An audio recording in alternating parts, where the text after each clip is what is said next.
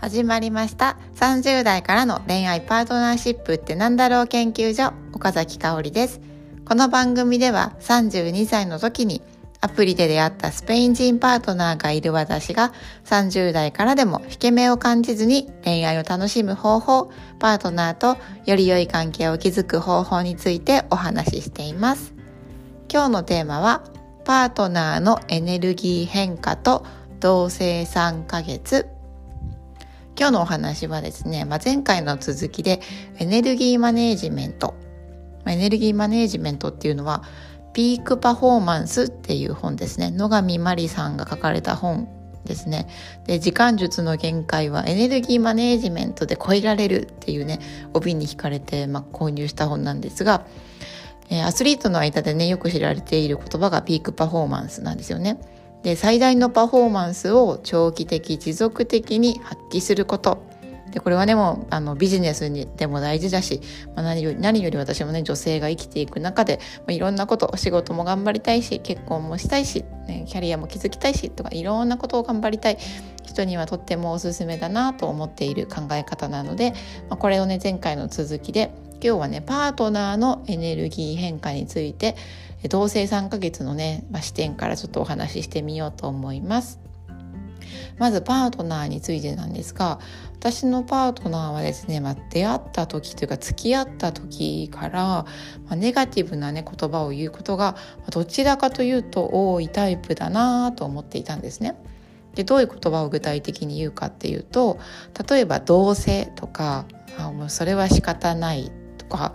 あとまあ自分の性格はこういう性格だからしょうがないとかなんか結構自分の性格はこあのネガなんていうかなネガティブな感じでもうマイナスな感じでもうこれは直せないみたいな感じで、まあ、言っていたんですよね。で私はなんかその考え方の視点とかうんまあ、あるものよりないものを見てしまうところとかってこれ性格じゃないんじゃないかなって思ってたんですよね。で一番大きいのはパートナーの食生活が大きいんじゃないのかなっていうのはねもうね付き合った時から思ってました。最初から思ってました。でそれはどうしてかっていうと、まあ、彼は毎日コンビニとかスーパーで買ったものを食べていてあとジャンクフードとかお菓子が大好きなんですよね。でなど全然家では料理をしないっていう毎日何か買って食べるっていう生活をしてたので私はこれはもうそんな食生活をしていたら考え方とまでこうネガティブにまあそれはなるよねって思ってたんですよ。でそれはどうしてかっていうとですね私は以前保育士をしていたんですけどその時に保育士時代にね朝からあなんか今日はこの子疲れてるなとかなんかこう活力ないなとかね、まあ、そういう子が見た時になんかこういつも元気な時はこう生き生きしてるけどなんか今日違うなとかなんか最近こうなんか活力ないなみたいに思う時が、まあ、時々あったんですよね。そういう時に、まあ、その子のね性格で、まあ、この子はねこういう子だからねとか、まあ、あんまりこう活力がない子だよねって終わらせることもできるんですけどそれだけじゃないなっていうのをね、まあ、だんだんこう経験重ねるうちに思っていったんですよね。それはどういうことかっていうともしかしたら朝ごはん食べてないのかなとかもしかしたら最近睡眠不足かなとかまあ、これはね保護者と信頼関係ができていって、まあ、いろんな話をしていく中で、まあ、だんだん分かってきたことだったんですよね。ああんまり食事をねあのご飯食べてなかったら、まあ、元気があまり出ないなとか睡眠不足だったらね大人もやっぱりしんどいですよね。うん、あとはまあね保護者の方がとっても忙しくて最近なんか子供と触れ合う時間がないんですって言ってるとやっぱりちょっと寂しそうにしてたりとか、まあ、とにかくいろんなことが、まあ、子供たちの姿に影響してるんだってことをね学んだんですよね。だから性格だけでこの子はこういう子って決めつけずに、まあ、できることは一緒になんだろうっていうのをね考えることをね大事にしたいなって思ってたんですよね。だから例えば朝ごはんをなかなか食べられないもう本人が食べたくないって言うんだったらじゃどうやったらその子は朝ごはん食べれるかなとか夜眠れないなかなか早く寝てくれないんだったらどうしたらいいかなっていうのをね、まあ、一緒に考えながらあの子供のねたちが本来持っている力をね発揮できるようにっていうのをね考えていたことがあります。なのでそれを、まあ、パートナーにも置き換えて私は結構考えていて今ね同棲を始めて3ヶ月ぐらい経つんですけどちょうどね3ヶ月なのでパートナーと同棲始めて3ヶ月ということは彼の食生活が変わって3ヶ月目基本自炊っていう生活がスタートして3ヶ月目っていうことなんですよね。私にとってこの3ヶ月目っていうのは一つの節目なんですよね。うんかやっと3ヶ月でなんか自分の中で3ヶ月こう食事食生活がね変えられたらちょっと人生の中で大きいんじゃないのかなっていうのを、まあ、自分の中でなんとなく思ってる節目だったんですよね。でプラスしてさっきのねピークパフォーマンスの本も読んだのでエネルギーマネジメントも取り入れたらもっと変わるってことを感じたのでパートナーにですね短い時間の散歩に行くことをね結構積極的に誘っています。で私とパートナーは2人ともリモートワークなので、まあ、基本ね家にいることがとっても多いんですよね。でもこの本を読んで1時間に1回5分でもいいから歩くといいっていうのが書いてあったんですよ。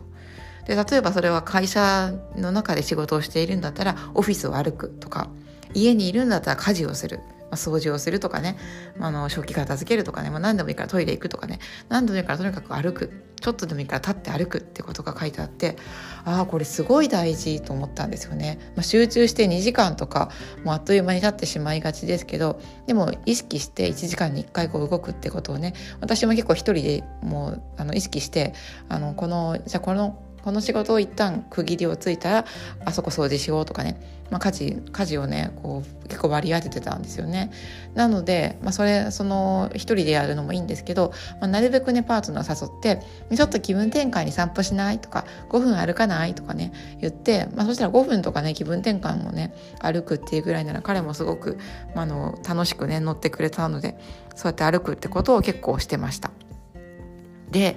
こんな風にね食生活も3ヶ月変わってで、まあ、基本的にちょこまかちょこまか散歩に行くってこともね一緒にするようになってどんな変化が起こったと思いますか？パートナーはですね、最近ですねいやなんか前向きになったとかポジティブになったとかね楽しみが増えたってことをね、まあ、よく言うようになったんですよね。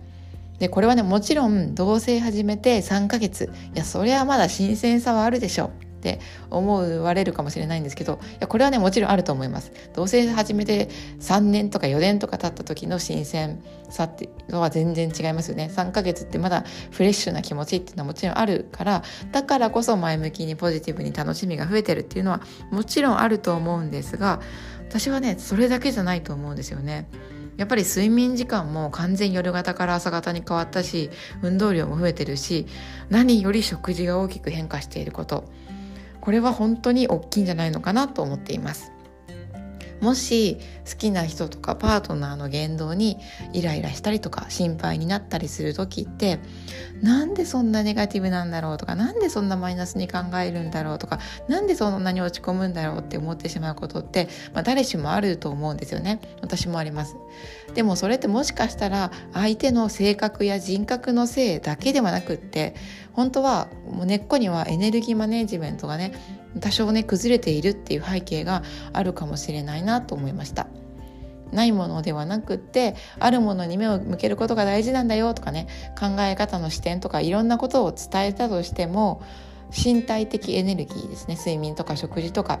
そういうのが崩れていると誰だってね前向きに考えられることができなかったりあるもの見ようなんて思えないと思うんですよね。やっぱり睡眠不足が続くともう頭回らないですよね。なのでパートナーに限らず大事な人がねもし同じような状況になっているとしたら、まあ、自分ができることって何だろう。まあ、例えば散歩に誘うとかちょっと歩くとか、まあ、そういうことからでも始めてみるといいのかもしれないなと思いました。ということで今日はパートナーのエネルギー変化と同棲3ヶ月というテーマでお話をしてみました。いかがだったでしょうか？